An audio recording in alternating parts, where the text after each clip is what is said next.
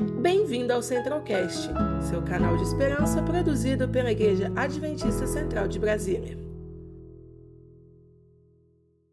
Nós vamos meditar na palavra do Senhor. Precisamos abrir a Bíblia. E todas as vezes que a palavra do Senhor é aberta, sempre o nosso coração ele é tocado de uma forma profunda. Deus quer tocar o seu coração. Deus quer mover você. Deus ele quer dar uma nova direção para a sua vida, para a minha vida, para a nossa, a nossa família. E o caminho para isso, e nós iremos trabalhar um pouco, tem a ver com a palavra de Deus. É aqui que nós encontramos a direção para todas as coisas. Abra sua Bíblia em 2 Timóteo, a carta escrita por Paulo, capítulo 3. Eu vou apenas usar o primeiro verso do capítulo 3, o verso 1, o verso 1.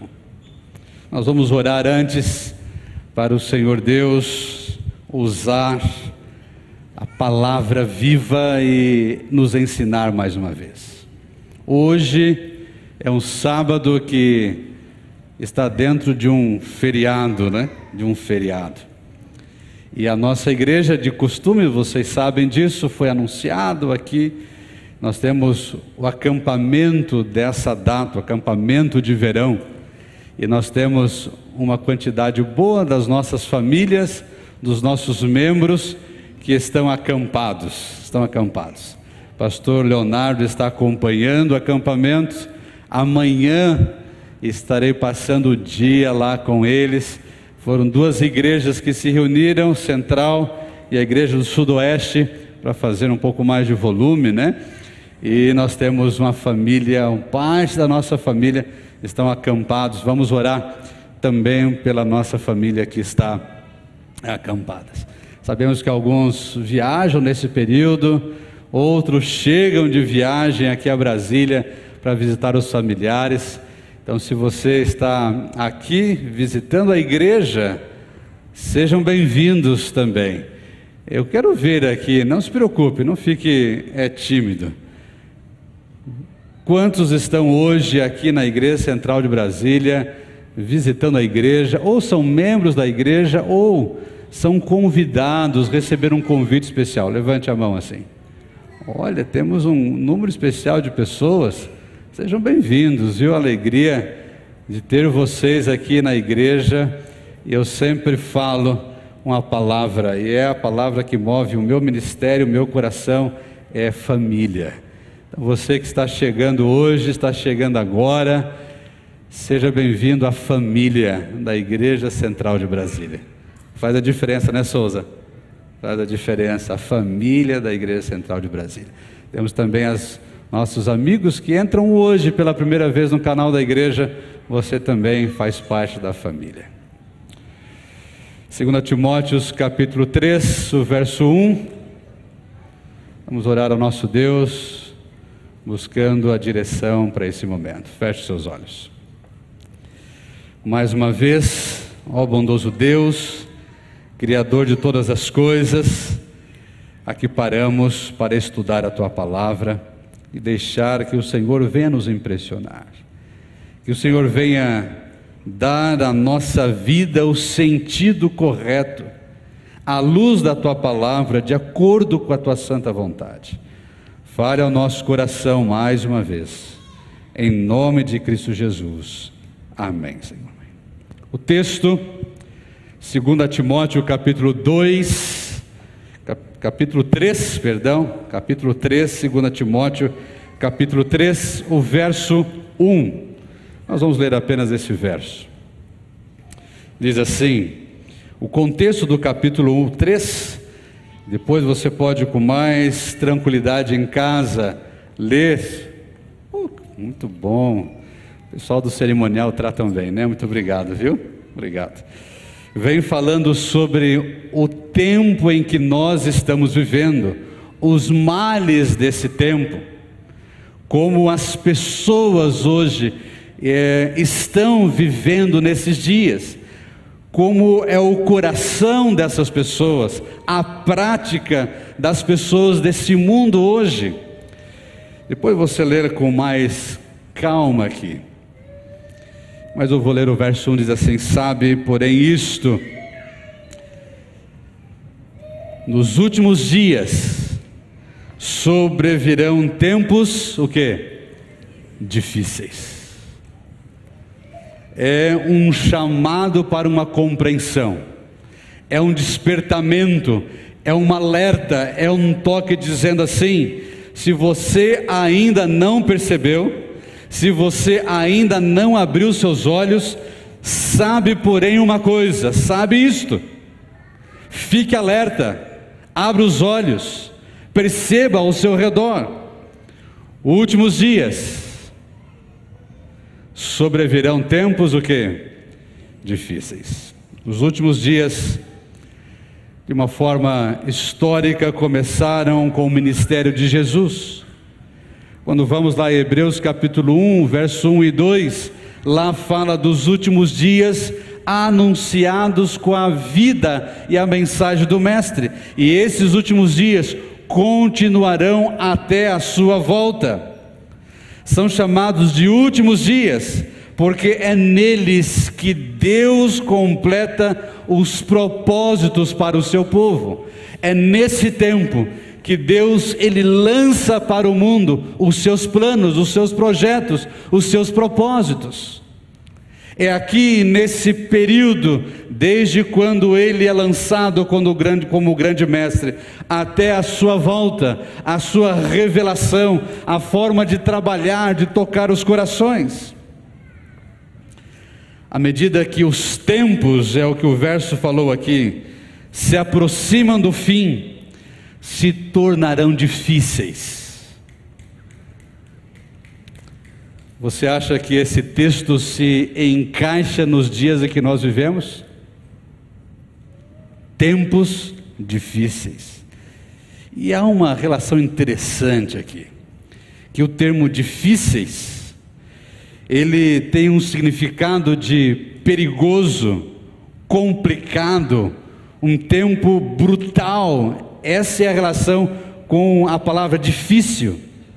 E quando vamos olhar para o original da palavra, é uma palavra grega, essa mesma palavra foi usada lá em Mateus capítulo 8, 28, para aqueles dois endemoniados violentos de Gadara. Olha que impressionante. É a mesma palavra tempos perigosos, violentos, complicados, brutais. Qual é a relação com isso? Isso indica uma coisa: que a violência e o perigo dos últimos dias será incitado, será tomado e mobilizado pela ação direta do inimigo de Deus. Essa é a relação da palavra. Os endemoniados, os violentos de Gadara, eram violentos porque estavam sendo tomados e conduzidos pelo inimigo. Tempos difíceis, porque o mundo está sendo levado pela condução maligna. E vemos homens mundanos que têm mais prazer em concordar com as suas concupiscências do que agradar a Deus e cumprir os seus deveres. Quando todos os homens anelam por aquilo que pensam que pode alcançar e têm a ânsia de conservarem aquilo que possuem, isso faz com que, com que se tornem perigosos uns para os outros. Quando os homens não temem a Deus, são considerados, não consideram os demais. Quando o ser humano se esquece do Senhor e não temem ao Deus do céu, ele desconsidera todo o seu redor, desconsidera outras pessoas. É assim que vemos que o mundo anda hoje. Pessoas mais preocupadas com os seus desejos, com os seus anelos, com os seus propósitos, e todos eles não fazem parte dos projetos de Deus para a humanidade. É por isso que o ser humano com outro ser humano, nos dias em que nós vivemos, o amor praticamente não existe mais. Essa semana foi uma semana difícil, não foi? Está sendo ainda, não? Eu imagino que mexeu muito com você, que chocou o seu coração, como chocou também lá em casa, de ver toda a tragédia ali na Europa. Nesse país, a Ucrânia, nós temos igrejas adventistas, nós temos instituições, hospitais, colégios, membros, famílias que estão sendo chacoalhadas nesses dias. E nós precisamos orar como nunca. Há somente uma solução e uma direção para este mundo: é o clamor, é a oração é se entregar a Cristo Jesus.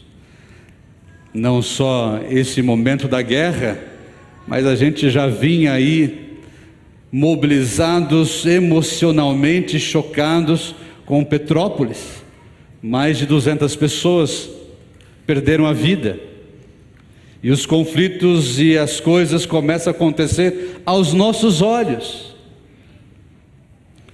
Quando a gente olha para o mundo, Vemos a China prometendo para o próximo mês tirar de uma forma definitiva a liberdade religiosa.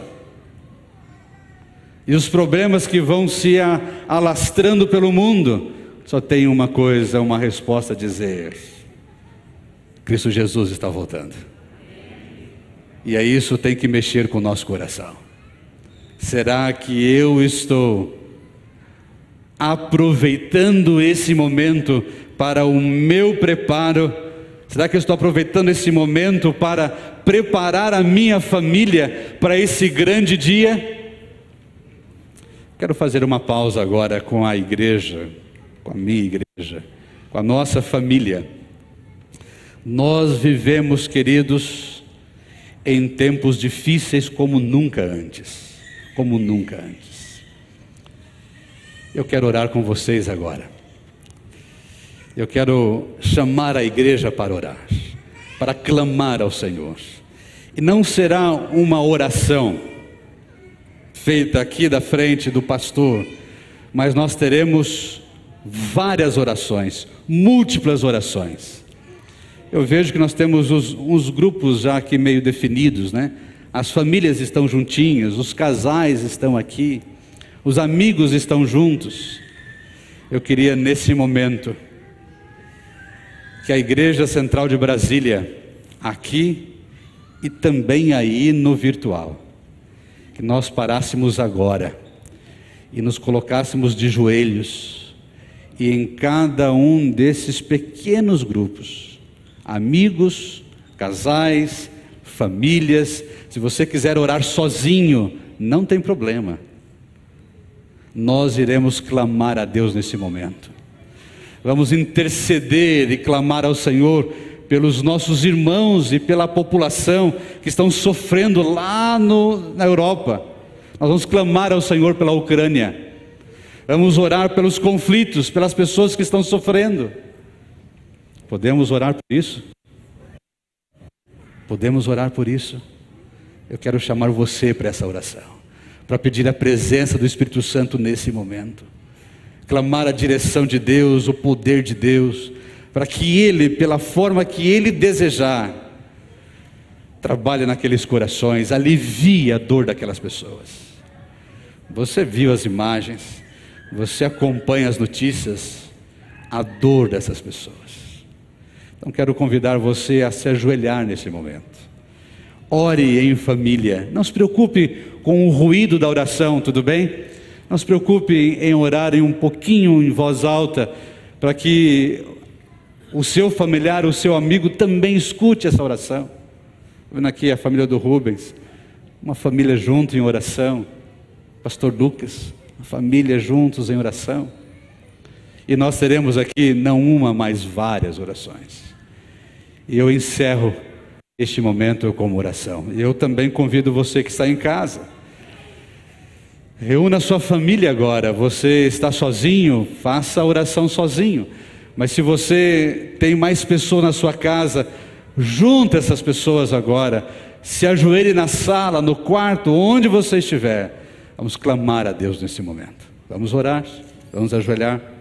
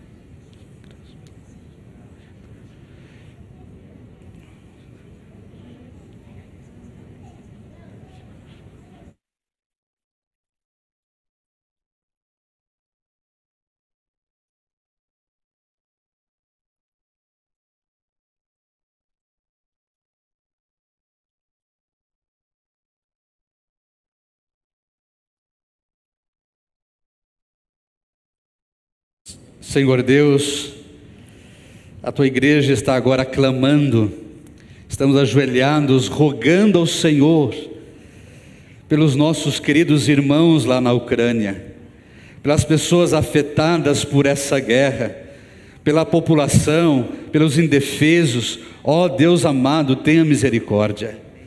O mundo, Senhor, está ruindo, o mundo está se acabando e o ser humano, Senhor, sofre pelas ações diretas e conduzidas pela, pelo inimigo. Venha proteger o teu povo, Senhor.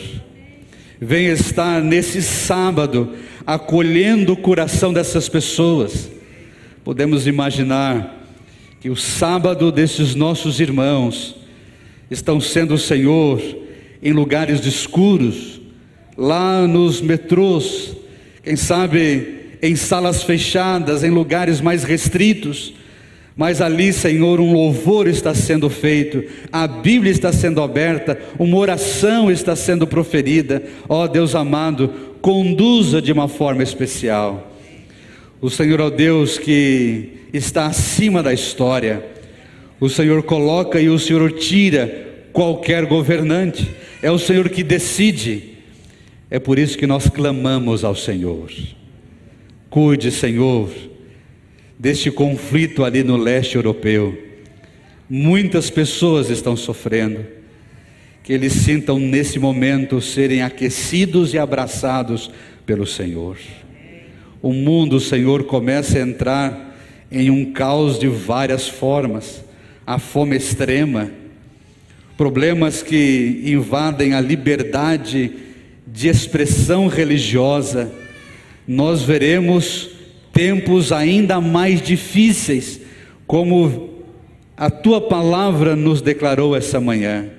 E esses difíceis tempos têm a ver, Senhor, com a ação direta do inimigo para minar, para destruir o povo de Deus.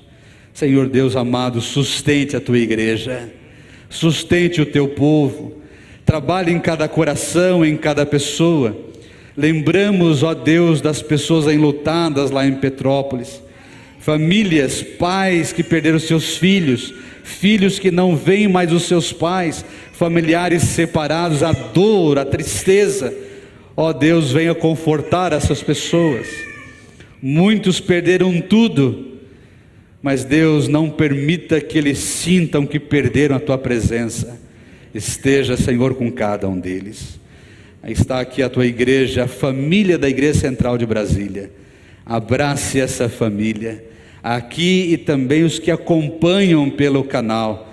Venha estar, Senhor, com cada um deles aqui. que nada do que aconteça, que esses abalos entre nações ou outras tragédias no mundo, por favor, não permita que isso abale a nossa fé. Pelo contrário, que isso fortaleça a nossa esperança, porque nós sabemos que ainda dentro de pouco tempo aquele que vem virá e não tardará. Nós nos entregamos em tuas mãos. Em nome de Jesus. Amém, Senhor. Amém.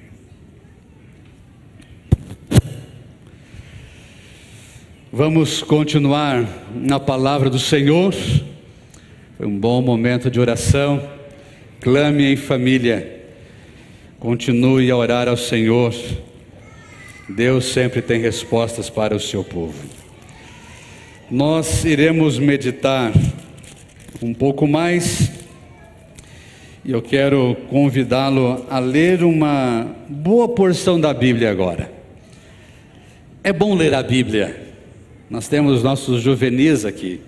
É bom ler a Bíblia, não é? Quando a gente lê a Bíblia, as histórias falam ao nosso coração. É bom a gente imaginar as coisas lendo a Bíblia. Fortaleça isso no seu dia a dia. Estude a Bíblia.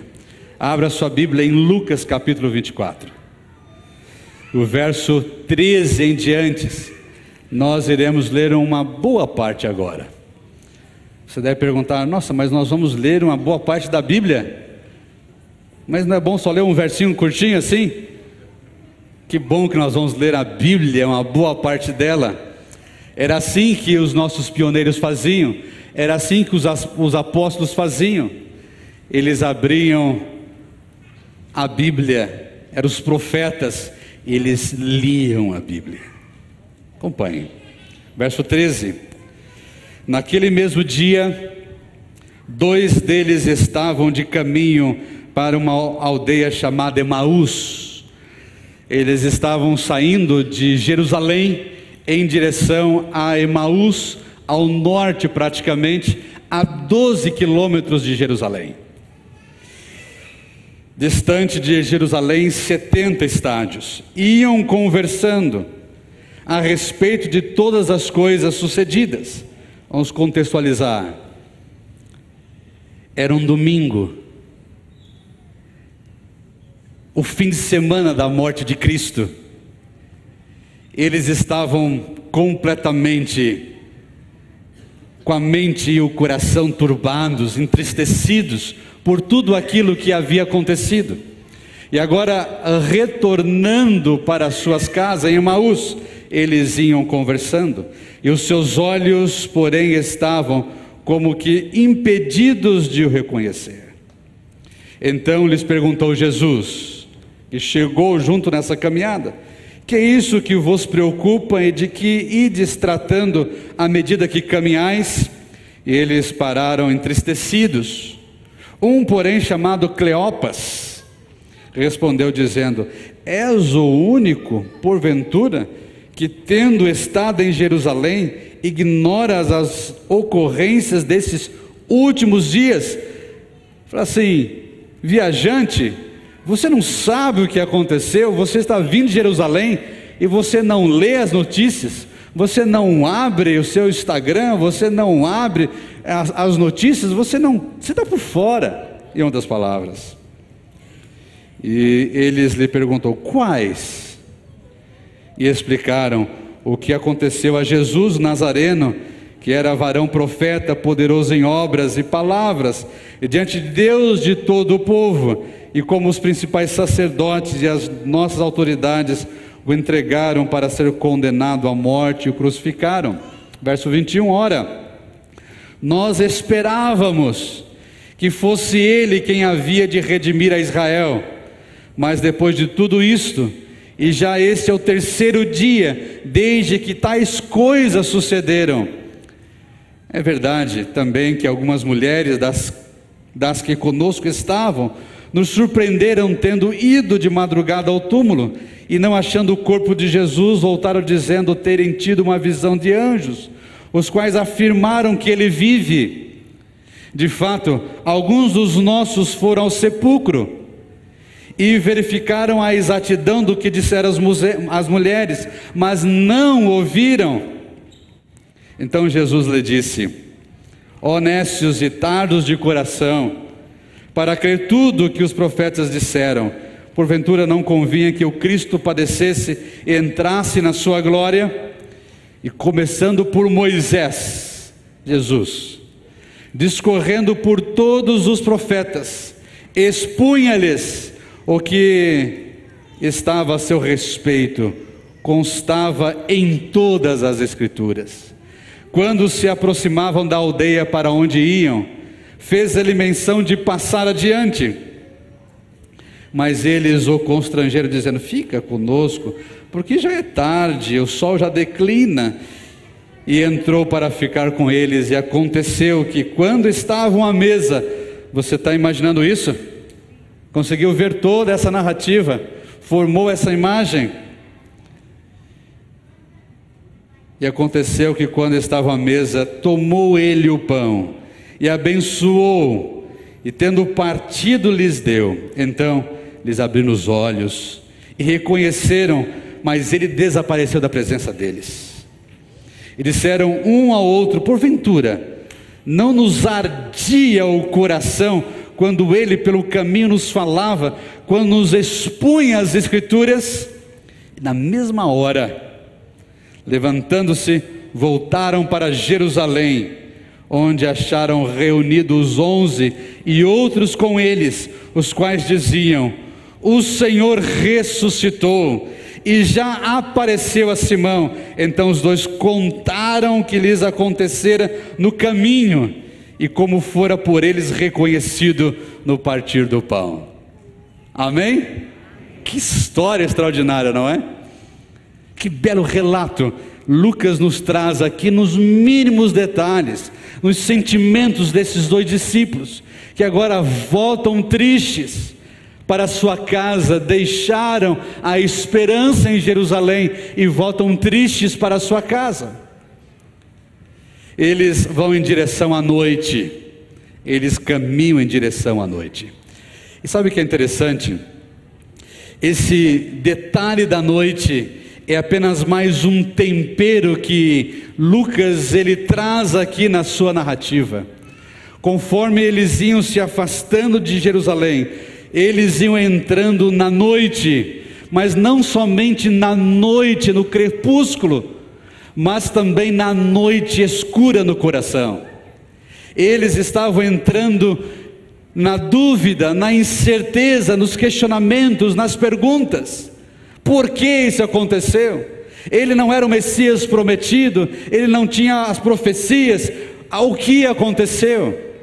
mesmo que as narrativas, mesmo que as pessoas haviam relatado, ele vive, mas a noite estava tomando conta do coração daqueles dois homens. E quando a noite ela chega ao coração, começamos a viver o desespero.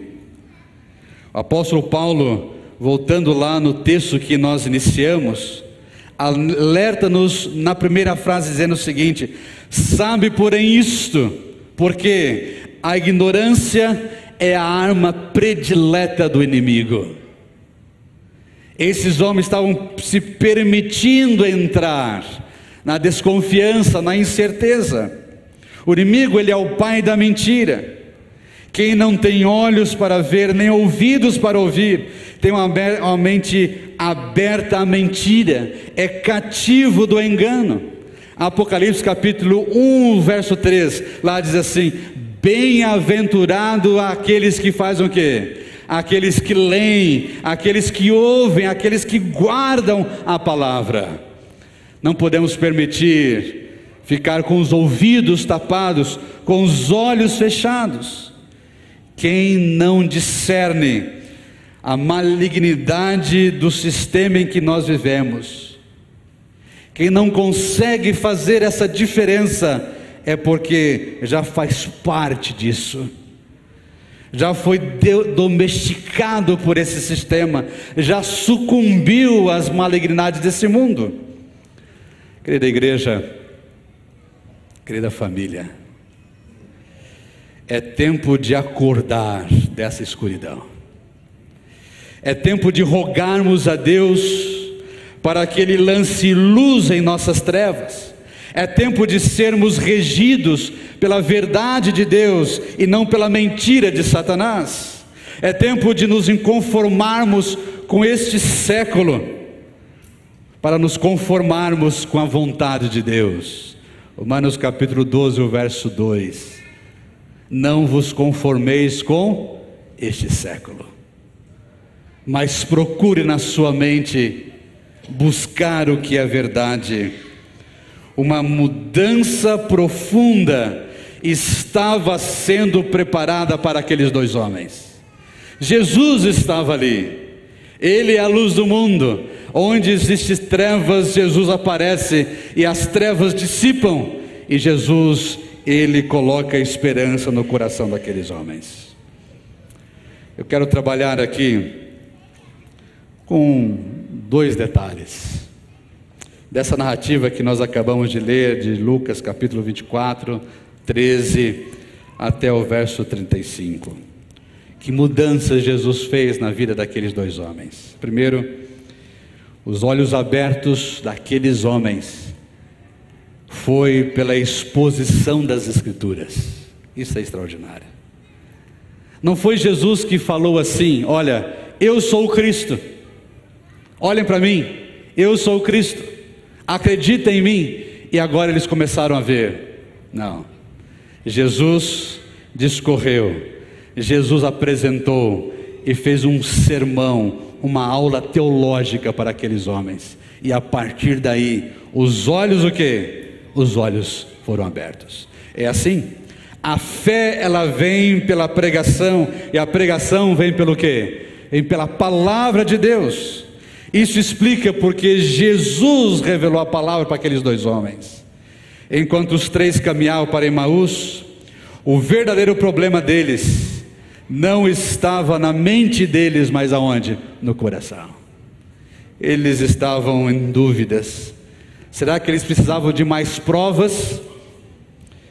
Várias pessoas estavam falando, as mulheres falavam, os discípulos estavam falando, havia provas visuais, o túmulo estava vazio.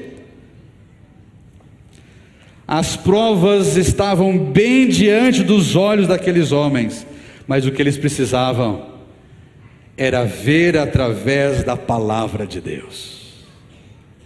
Muitas vezes as evidências estão aos nossos olhos, mas nós precisamos olhar pelos olhos da fé da palavra de Deus.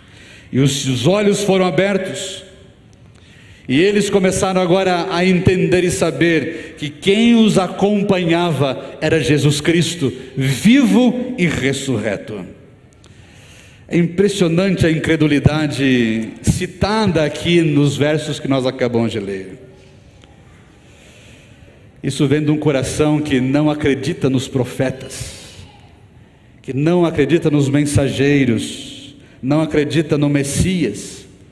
Esse era um problema dos líderes religiosos da época de Jesus. Eles deixaram de acreditar nos profetas. Eles acreditaram, deixaram de acreditar nos mensageiros.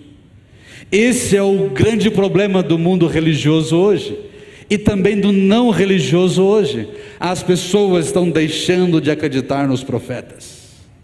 As pessoas não olham mais para a palavra, as pessoas não buscam mais a revelação, as pessoas não buscam mais a voz de Deus, começam a desacreditar a mensagem profética. Ao ler o Antigo Testamento, aqueles homens, fariseus e todos os outros, eles viam nos profetas que viriam o Messias, mas eles queriam a glória desse Messias, não o sofrimento dele. Viam apenas a glória, mas quando identificavam ele, era um sofredor. Eles olhavam para as profecias e viam que esse rei ele era majestoso, queriam um rei com coroa, com majestade, eles enxergavam isso, queriam um monarca, queriam alguém que reinasse, mas o que eles viam era a cruz. Por isso que não aceitavam. Que tipo de visão nós temos de Cristo Jesus? Quando reconhecemos em nosso caminho que Jesus está vivo, não há mais espaço para a preocupação, como diz o verso 17. Quando reconhecemos Jesus nosso caminho, não há mais espaço para tristeza, não há mais espaço para desesperança. Quando reconhecemos que Jesus Cristo caminha ao nosso lado, não há mais espaço para a incredulidade, porque a palavra mexe, ela move, ela abre, ela é transformadora. Jesus também mexeu de uma forma ardente com a comunhão daqueles homens. Cristo, caminhando com aqueles dois discípulos na estrada para Imaús, começou a discorrer sobre a palavra. Eu imagino, aqui não diz quais foram os detalhes, diz apenas começando por Moisés, e indo a toda a história, discorrendo por todos os profetas, expunha-lhes as Escrituras. Eu imagino que Jesus começou lá por Gênesis capítulo 3, o verso 15, falando sobre a primeira promessa do redentor. E agora a narrativa ela foi sendo levada adiante até chegar em Gênesis capítulo 22, quando Abraão colocou o seu filho único e tão amado sobre o altar. Jesus também, quem sabe, falou sobre a Páscoa sobre o sacrifício levítico, sobre as cerimônias do tabernáculo, sobre o dia da expiação. Imagino que deve ter comentado sobre a serpente que foi levantada no deserto, aplicando para a Cristo Jesus. Falou sobre o servo sofredor de Isaías 53. Jesus deve ter falado das mensagens proféticas de Salmos capítulo 22 e Salmos 69. Queridos, a chave para compreendermos a Bíblia é ver Jesus Cristo em todas as páginas da Bíblia. É assim que nós aceitamos, é assim que nós entendemos, é assim que nós nos apaixonamos, é olhar para a Bíblia e ver Cristo Jesus em todos os detalhes da Bíblia, em todos os versos, em todas as histórias. Quanto mais recebemos da palavra de Deus, mais desejamos ter comunhão com o Deus desta palavra. Entender o conteúdo bíblico pode nos tornar senhores do saber, mas receber a verdade bíblica e caminhar com o Salvador fará o nosso coração arder. Deus seja louvado por isso.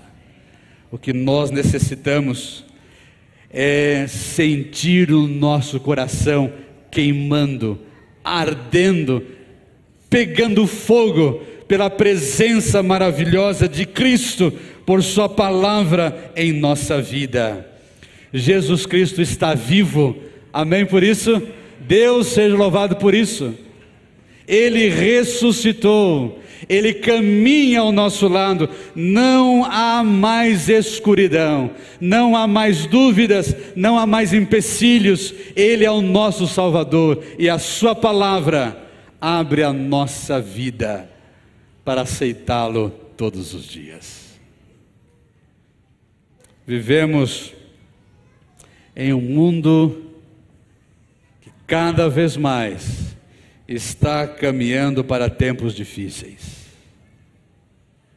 Aqueles dois homens sabiam muito bem o que era tempos difíceis, mas a presença de Cristo ao lado deles trouxe esperança. Eles retornaram e em Jerusalém eles proclamaram. Querida igreja, quando a palavra ela incendeia o nosso coração, nós queremos retornar para contar a todas as pessoas que ele vive, que ele reina.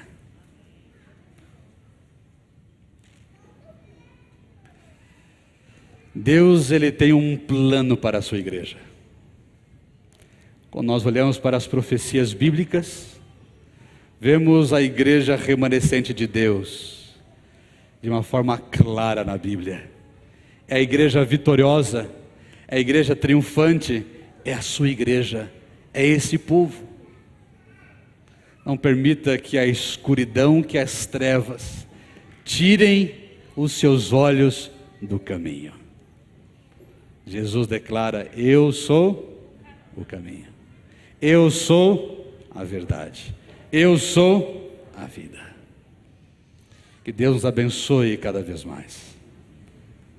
Que a caminhada da nossa vida seja sempre uma caminhada com Cristo Jesus a nosso lado. Ele vive, Ele reina, Ele nos ensina a cada instante. Nós vamos agora ouvir uma bela mensagem. O Vitor jovem Vitor, jovenzinho Vitor, ele vai cantar uma bela melodia. Se você souber essa música, Vitor, eles podem cantar junto com você? Você permite isso? Então tá bom. Se você souber, cante. É o momento de reconhecer que Ele vive, que Ele reina, que Ele é o nosso Salvador que Ele tira as dúvidas, Ele mexe com a nossa incredulidade, Ele fortalece a nossa fé, Ele nos dá esperança nessa caminhada. Deus te abençoe, Vitor.